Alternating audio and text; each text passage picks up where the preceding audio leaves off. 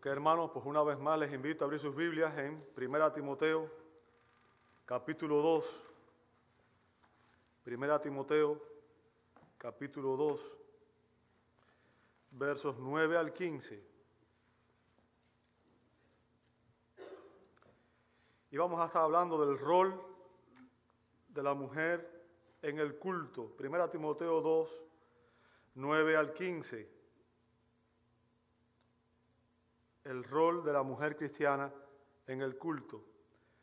Dice así la escritura, 1 Timoteo 2.9, Asimismo, que las mujeres se vistan con ropa decorosa, con pudor y modestia, no con peinado ostentoso, no con oro o perlas o vestidos costosos, sino con buenas obras como corresponde a las mujeres que profesan la piedad. Que la mujer aprenda calladamente con toda obediencia yo no permito que la mujer enseñe ni que ejerza autoridad sobre el hombre, sino que permanezca callada.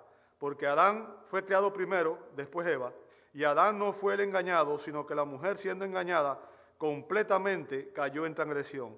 Pero se salvará engendrando hijos si permanece en fe, amor y santidad con modestia.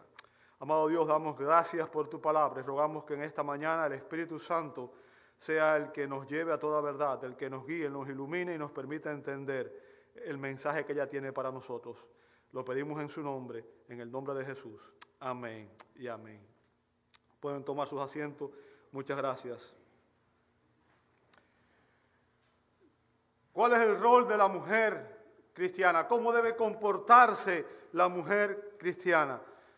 ¿Cómo debe obrar la mujer en el culto público de la iglesia. Y déjeme decirle, este es un tema muy, muy controversial y a lo largo de la historia muchos ministros han tenido serios problemas por esto, ¿verdad?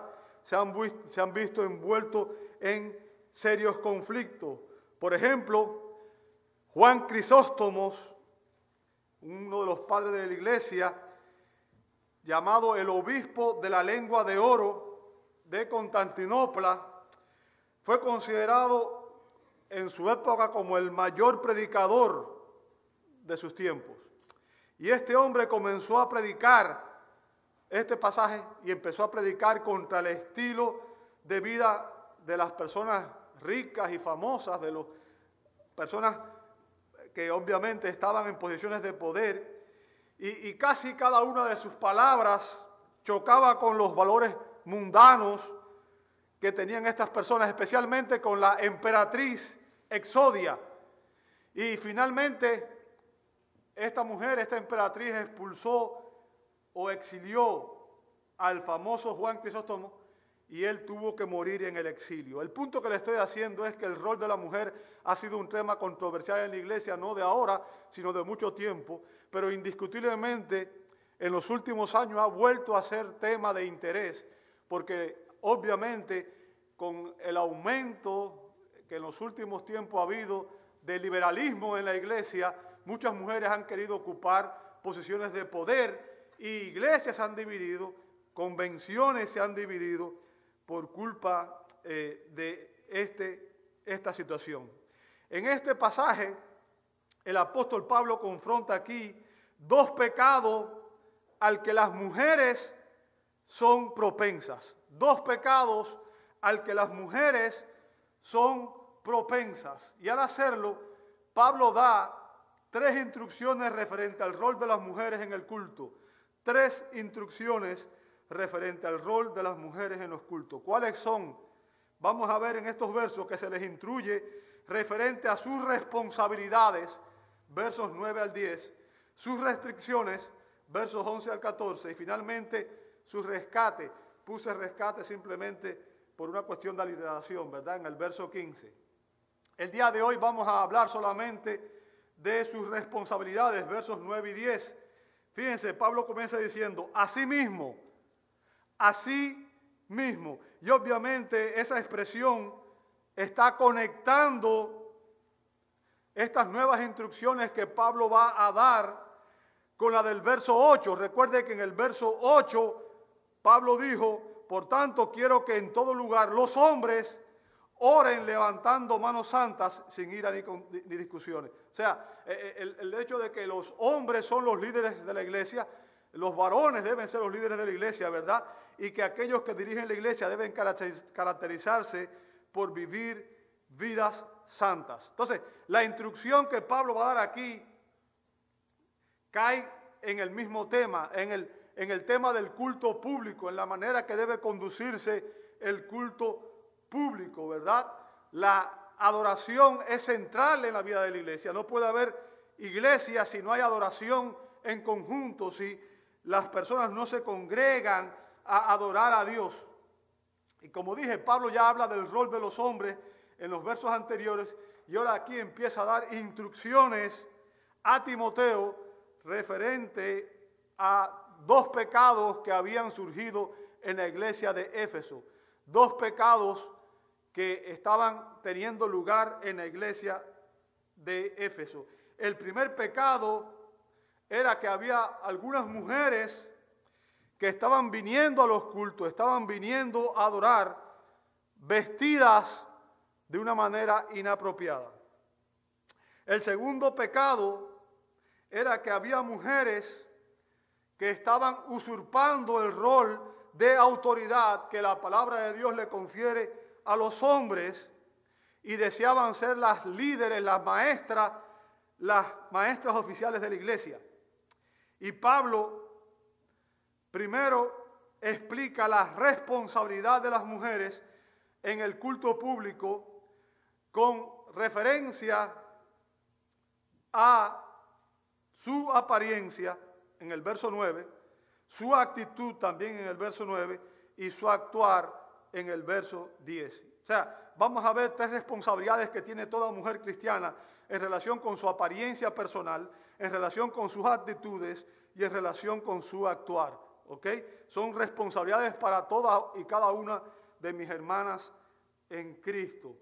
Dice el verso 9 que las mujeres se vistan con ropa decorosa, no con peinado ostentoso, no con oro o perlas o vestidos costosos.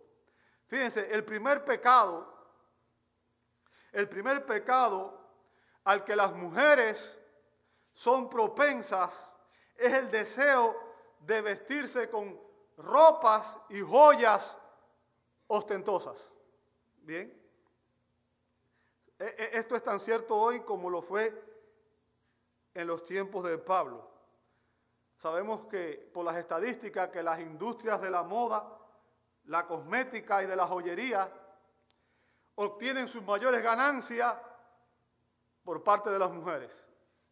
De hecho, hay un refrán que dice que el mejor amigo de la mujer son las los diamantes, las piedras preciosas, ¿cierto? A las mujeres les gustan las joyas, les gustan los vestidos lujosos, el doctor Juan Calvino dice que el lujo y el gasto excesivo nacen del deseo de hacer ostentación, ya sea por orgullo o por apartarse de la castidad. ¿Ok? E, el punto, amado hermano, y es lo que está tratando de decir, o es lo que dice Juan Calvino, es que la vanidad, la vanidad y la inmoralidad surgen en un corazón que no ha sido redimido, dice Mateo 15, 19 del corazón de las personas nacen el pecado, nacen las malas actitudes, ¿verdad? Y el Señor sabe la condición del corazón de cada una de las mujeres. Lo que estaba sucediendo en aquel contexto es que en la iglesia de Éfeso algunas mujeres estaban usando ropas y joyas ostentosas para asistir a los cultos de la iglesia. O sea, el culto se había convertido en una especie de pasarela, ¿verdad? En a ver quién usaba la ropa más elegante, la ropa más bonita. Bien. Y el problema era que muy probablemente aquella moda había surgido por parte de las prostitutas del templo local. O sea, eh, eh, las mujeres estaban siendo influenciadas por la cultura que obviamente era una cultura corrupta, una cultura pecaminosa, y esto lamentablemente estaba influenciando la iglesia, Y había mujeres que estaban viniendo al culto vestidas de una manera inapropiada. ¿Sabe? El término vestir que usa Pablo aquí proviene de un verbo griego, cosmeo, cosmeo, de donde se deriva la palabra en español cosmético. Y todas las mujeres saben lo que es el cosmético, ¿verdad? Me imagino que los hombres no, porque los hombres no usamos cosméticos. Digo, espero yo que ninguno use cosméticos, ¿cierto? Pero todas las mujeres usan cosméticos, ¿cierto? Y el término significa embellecer, hacer atractivo, decorar, adornar, poner en orden. ¿Ok? Entonces las mujeres lo que tratan de ponerse es en orden antes de salir de sus casas, ¿cierto? Y eso está bien, no está mal. Yo quiero que usted entienda, no está mal que una mujer se arregle. ¿Ok? O sea, nadie se levanta de su casa y así como se levantó sale a la calle, ¿verdad? Con todos los pelos así erizados y sin... No, todo el mundo se arregla para salir. Y obviamente la mujer cristiana debe arreglarse de manera apropiada para comparecer ante la presencia del Señor y unirse al pueblo de Dios en la adoración. Ahora, el punto que volvemos a recalcar es que el servicio público no es una pasarela de moda. Por lo tanto, es obviamente responsabilidad de la mujer ocuparse de preparar su apariencia exterior a través del uso de ropa y adornos adecuados cuando va a congregarse. Déjeme decirle, Pablo no está prohibiendo aquí, y el término que usa ahí cuando dice peinado ostentoso, eh, en la traducción literal sería trenza, no con trenza, ¿verdad? Pero, pero lo que Pablo está haciendo aquí no es prohibiendo, prohibiendo que el hecho que la mujer se trence el pelo o que se haga un, un bonito peinado, ¿verdad? Tampoco Pablo está prohibiendo que la mujer use joyas, no es eso lo que está haciendo. No está prohibiendo que la mujer use alguna joya o alguna ropa bonita. Ese no es el punto del apóstol, ¿verdad? Tampoco está diciendo que la mujer cristiana no debe vestirse a la moda, no está diciendo que tenga que vestirse eh, a, la antigua, ¿verdad? Eso no, ese no es el punto del apóstol. Eh, los adornos no están mal en sí mismos. El punto de Pablo, lo que Pablo está recalcando aquí, hermanos, es que el vestido y el adorno se vuelve inapropiado cuando indica que el valor de la persona está fuera del lugar. Cuando la persona pone en eso su propio valor. Yo te hago una pregunta, hermana. ¿Qué te hace a ti valiosa? ¿Qué es lo que te hace a ti valiosa como mujer? ¿Qué es lo que te confiere valor? Bien. Si una mujer mide su valor personal por las ropas que ella viste, por el tipo de peinado que usa, por la clase de joyas que puede lucir y por su apariencia externa, evidentemente sus valores están equivocados. ¿Por qué? Vamos a explicar ahorita. Pablo aquí exhorta a las mujeres cristianas a que se concentren en su persona interior, porque está en su persona interior la belleza que solo Cristo puede dar. Bien, la razón por la que usted es valiosa, amada hermana, su valor, y usted tiene un valor infinito, pero su valor no es en base a la ropa que usted viste, a la joya que usted luce, no es por su apariencia exterior, sino en base a que usted fue creada a imagen y semejanza de Dios, en base a que usted ha sido redimida por la sangre de Cristo, Cristo dio su sangre por usted y usted se ha convertido en una hija de Dios. Esa es su identidad como cristiana. Esa es su identidad. Usted es una hija amada de Dios. Y obviamente el estándar de Dios para la belleza femenina es diametralmente opuesto al estándar de la cultura moderna. Y no la cultura moderna, de cualquier cultura, porque la cultura generalmente sabemos que este mundo está bajo la influencia del maligno y él es que, quien influye estas corrientes, ¿verdad? Pero la Biblia nos enseña en 1 Samuel 16, 7, Fíjense, dice 1 Samuel 16, 7, pues Dios ve no como el hombre ve, pues el hombre mira la apariencia exterior, pero el Señor mira qué cosa, el corazón. Entonces, el enfoque tiene que estar no solamente en su responsabilidad al lucir su apariencia exterior, sino también en su apariencia interior. O sea, lo que Pablo está contrastando aquí es que hay una tendencia pecaminosa de parte de las mujeres a valorar y ocuparse más en su belleza exterior, su belleza externa, temporal, en detrimento de su belleza interna, que es la que más valorada por Dios. Ese es el punto, ¿verdad? Y vemos eso también, eh, Pedro también dice esto mismo en Primera de Pedro capítulo 3, versos 3 y 4. Primera de Pedro 3, 3 y 4 dice, y que vuestro adorno no sea externo, peinados ostentosos, nuevamente ahí también usa cabello trenzado, joyas de oro o vestidos lujosos, sino que sea el yo interno, literalmente la persona oculta del corazón, con el adorno incorruptible de un espíritu tierno y sereno, lo cual es precioso delante de Dios.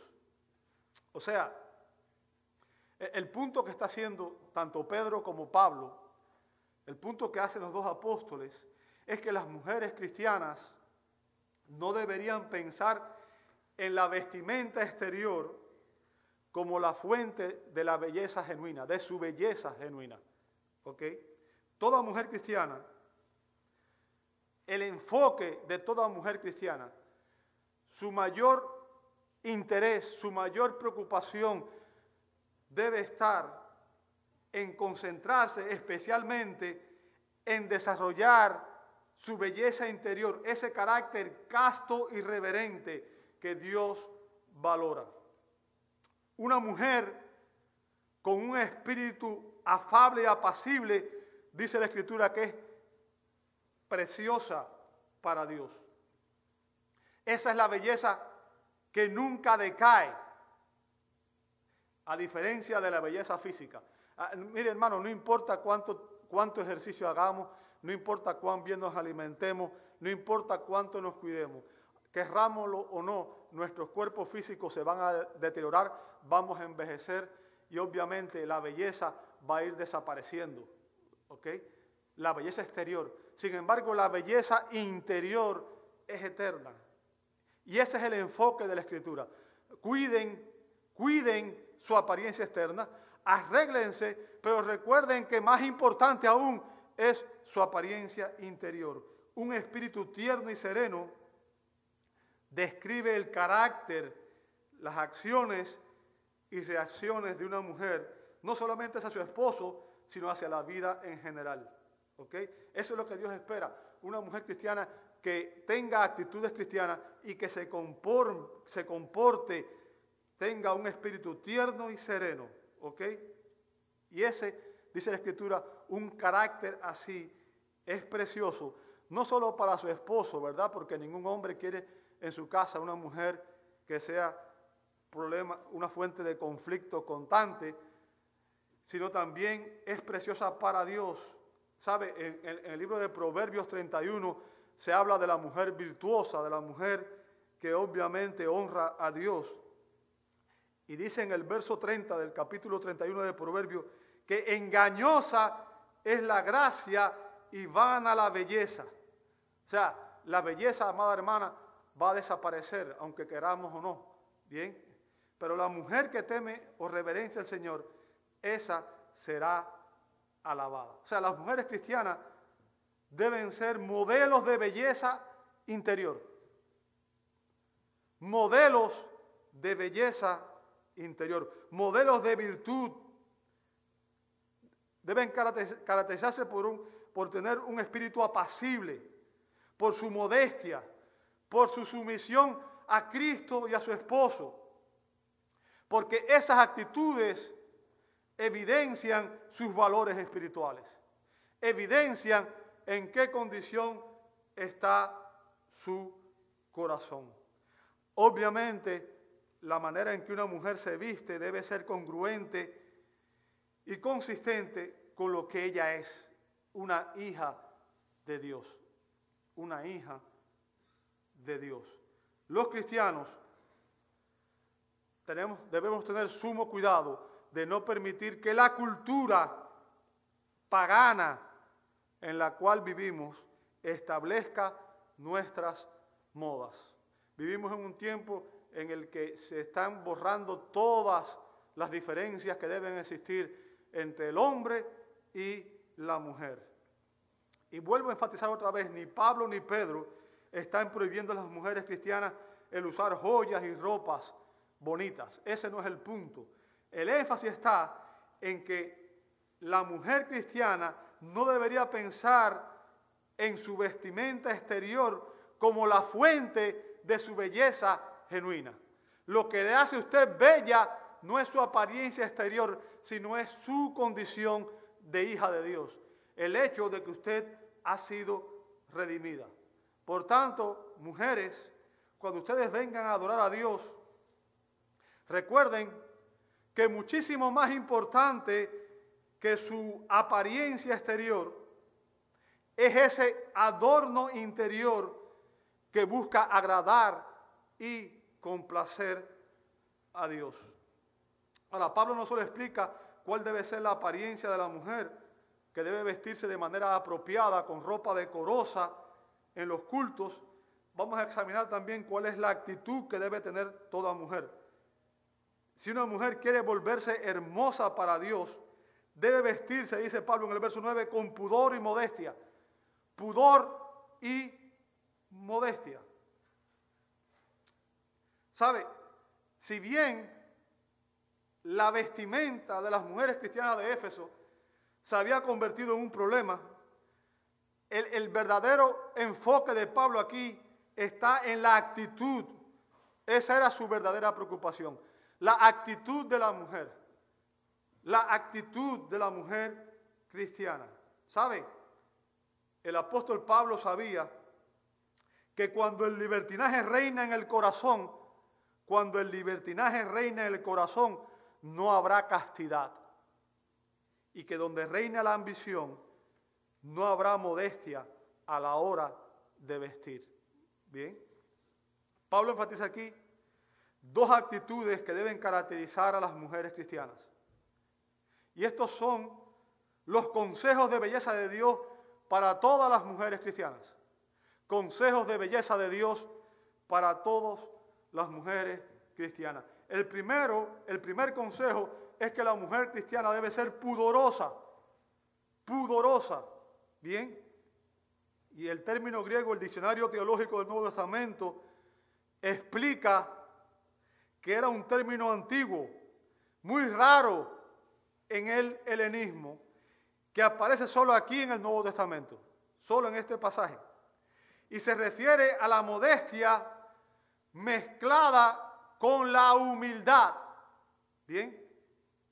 Y la palabra tiene una connotación de una reserva femenina en cuanto a materia de sexo. ¿Ok? En materia de sexo. O sea, en la palabra está implícita una repugnancia moral innata a todo aquello que es deshonroso, a todo aquello que es deshonroso. Es la vergüenza que rehúsa traspasar los límites de la reserva y el pudor femenino. E, e, ¿Sabe? Estamos viviendo en una época en que lamentablemente las mujeres han perdido el pudor. Usted puede ver en los anuncios de televisión, en los anuncios de redes sociales, mujeres que salen exhibiendo sus cuerpos que no dejan nada a la imaginación. Salen expuestas totalmente. ¿Ok? Y recuerde, a diferencia de las mujeres del mundo, la mujer cristiana debe caracterizarse por vivir vidas santas. Y su santidad debe reflejarse en la manera en que usted se viste. Por tanto, una mujer piadosa sentirá vergüenza y culpa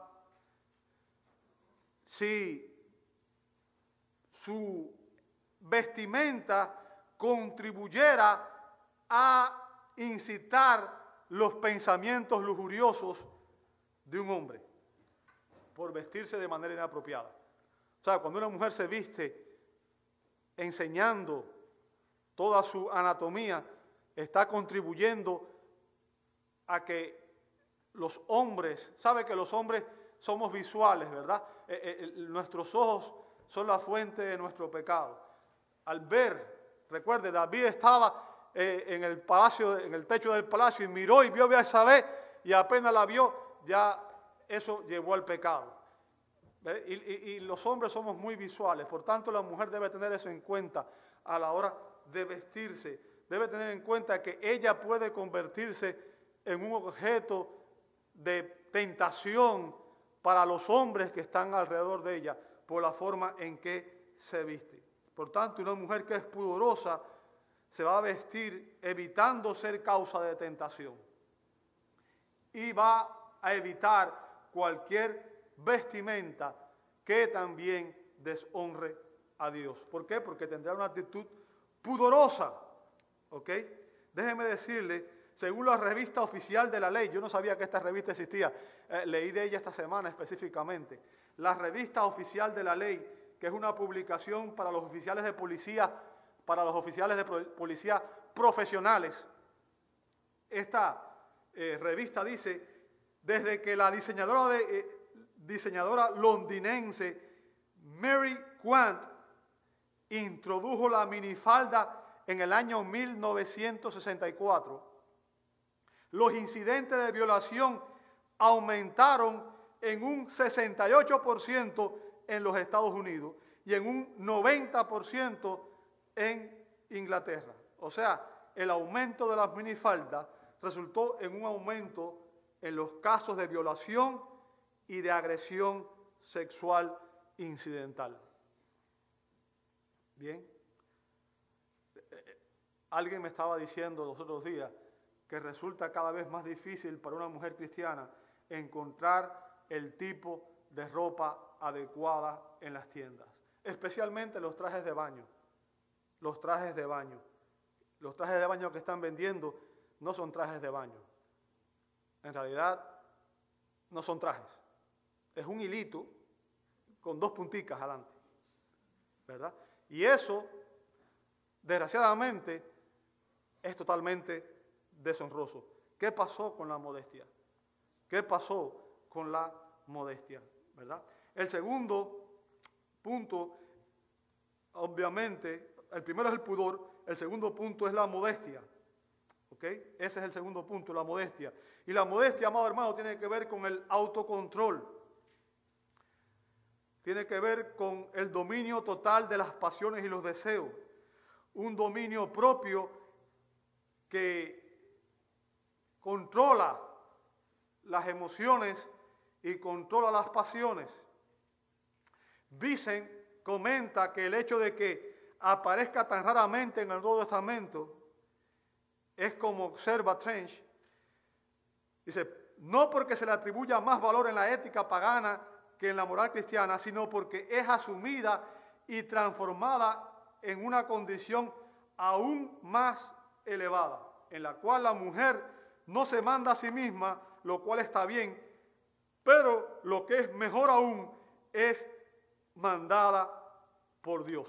O sea, Dios manda a toda mujer cristiana que sea modesta. La actitud de la mujer cristiana debe ser modesta. Bien, modesta. Y déjeme decirle, el fruto del Espíritu, dice Gálatas 5:23, es dominio propio. Dominio propio. O sea, es la virtud de aquella persona que domina sus deseos y sus pasiones. Algo que muy pocas personas tienen, lamentablemente. Bien. Especialmente sus apetitos sexuales. Bien. Entonces, es el comportamiento tal como se exhibe externamente. Una mujer cristiana debe tener dominio propio y debe demostrar ese dominio propio a través de su modestia. ¿Ok? Por tanto, es el comportamiento tal como se exhibe externamente, ya sea en su apariencia, sus modales o su vestimenta. Ahora, hemos visto la actitud de la mujer cristiana y vamos a analizar finalmente su actuar en el verso 10, su actuar, sino con buenas obras, como corresponde a las mujeres que profesan la piedad. Fíjense, las mujeres que profesan, dice aquí, ¿sabe? El, verbo griego que utiliza ahí significa enunciar, proclamar, profesar, hacer un anuncio público. Por tanto, Pablo se refiere aquí a aquellas mujeres que han proclamado públicamente que son cristianas. Hacen una profesión pública de fe, hacen una profesión pública de piedad, dicen ser piadosas. Bien, y el término piedad es otra palabra clave en las epístolas pastorales. Eh, aparece en varias ocasiones, 1 Timoteo 2.2, 1 Timoteo 2.10, 1 Timoteo 3.16. O sea, aparece muchas veces la piedad, es un término clave. También es una palabra griega compuesta, ¿verdad? Deusebia, eh, eh, compuesta por Deo, Dios, y semobai, denota temor o reverencia a Dios. Se refiere a una persona que dice, yo temo a Dios. Bien. Yo temo, yo reverencio a Dios. Y la piedad debe provenir de dentro, debe provenir del corazón, de un corazón regenerado. Significa que la persona es religiosa, religiosa, piadosa, que reverencia a Dios. Bien. Por tanto, cuando una mujer afirma que es cristiana y que teme a Dios, sin embargo, se revela contra lo que Dios dice en su palabra, se revela contra aquello que Dios ordena en su palabra, demuestra con su actuar, con su comportamiento, que su profesión de fe no es genuina. O sea, cuando esto ocurre, se evidencia que hay una falsa profesión de fe y no una verdadera posesión de la fe, basado en su actuar. Porque al final de cuentas, amado hermano, lo que Dios espera de usted y de mí es la obediencia. Recuerde eso. Y cuando Dios nos dice algo, tenemos la obligación de obedecer el mandato que Él da. Una mujer no puede afirmar que ama a Cristo y que teme a Dios y que es piadosa y sin embargo desobedecer lo que Él enseña en su palabra. ¿Por qué? Porque las mujeres piadosas, dice Pablo aquí, se caracterizan por sus buenas obras, por su manera correcta de actuar. O sea, su profesión de fe, su confesión de fe, se evidencia en su apariencia, en sus actitudes y en su actuar. Fíjense las tres cosas. Su profesión de fe debe evidenciarse en su apariencia externa e interna, en sus actitudes, la manera en que responde a las circunstancias y en su actuar. ¿Sabe? El mayor bien que una mujer cristiana puede poseer es una vida devota y piadosa que se hará evidente por medio de sus buenas obras. ¿Sabe? El término buenas obras es otra frase muy común en las epístolas pastorales. Aparece en varios pasajes, en varios eh, textos en las epístolas pastorales. Cuando Pablo dice buenas obras, el término buenos aquí describe aquello que siendo bueno en su carácter o constitución es beneficioso en sus efectos. O sea, es cuando usted hace algo que es bueno no solamente para usted, sino que es bueno para los demás. Bien. Por tanto, cuando una mujer tiene en cuenta su manera de presentarse, su manera de actuar, tiene en cuenta, debe tener en cuenta el bienestar de los que están alrededor de ella. Bien, en el contexto se refiere a obras que son genuinamente buenas, no solamente en apariencia. ¿Sabe? Eh, eh, todo el mundo puede hacer buenas obras, pero no todas las buenas obras son aceptadas delante de Dios, porque las obras que le agradan a Dios son aquellas que son hechas para su gloria, en obediencia a su palabra y que están acorde a su voluntad. Bien, una persona puede hacer buenas obras, sin embargo las hace por una motivación equivocada, las hace porque quiere llamar la atención, sobresalir o ser reconocido. Hay personas que donan dinero y después van y dicen, yo doné tanto dinero, para que todo el mundo sepa cuánto donó. ¿Sabe? Dice la escritura, lo que tú hagas, hazlo en secreto. Nadie tiene que saber lo que tú hiciste. Y el Señor es el que te va a recompensar. Entonces, cuando se habla aquí de obras de las mujeres, se está hablando de que la mujer que realmente honra a Dios va a actuar exteriormente de una manera que tenga en cuenta el bienestar de los que están a su alrededor. O sea, son obras que prueban que su fe es una fe genuina en Jesucristo. La mujer cristiana se va a caracterizar por esta obra, estas obras, porque dijo Santiago en Santiago 17 que la fe por sí misma, si no tienes obras, está, ¿qué cosa? Por tanto, amada hermana, una fe genuina, una profesión de fe genuina, se evidencia en la manera en que usted cuida de su apariencia, cuida de sus actitudes y cuida de su actuar. Y yo les hago una pregunta, y obviamente son preguntas retóricas, no quiero que ninguna me conteste, ¿verdad? No quiero que ninguna me vaya a responder esta pregunta. Son preguntas simplemente para que ustedes mediten cuánto dinero gasta usted en su apariencia, en sus ropas, en sus joyas, en cosméticos, y cuánto dinero ofrenda usted al Señor y utiliza en hacer obras de caridad. ¿Cuánto tiempo emplea usted frente al espejo arreglando su apariencia externa? ¿Cuánto tiempo emplea en orar y adorar y leer la escritura y adorar a Dios? Mujeres, la forma en que ustedes se vuelven más atractivas es a través de la piedad y de las buenas obras, no de la ostentación, no de enfocarse en su apariencia externa. ¿Ok? Deben enfocarse más bien en embellecer su alma, su espíritu, porque esto es lo que agrada a Dios. Te invito a orar. Señor, te damos gloria en esta mañana, porque tú nos enseñas cuál es tu voluntad a través de tu palabra. Y Señor, yo te pido por cada una de mis hermanas en Cristo. Sabemos, Padre, que hay una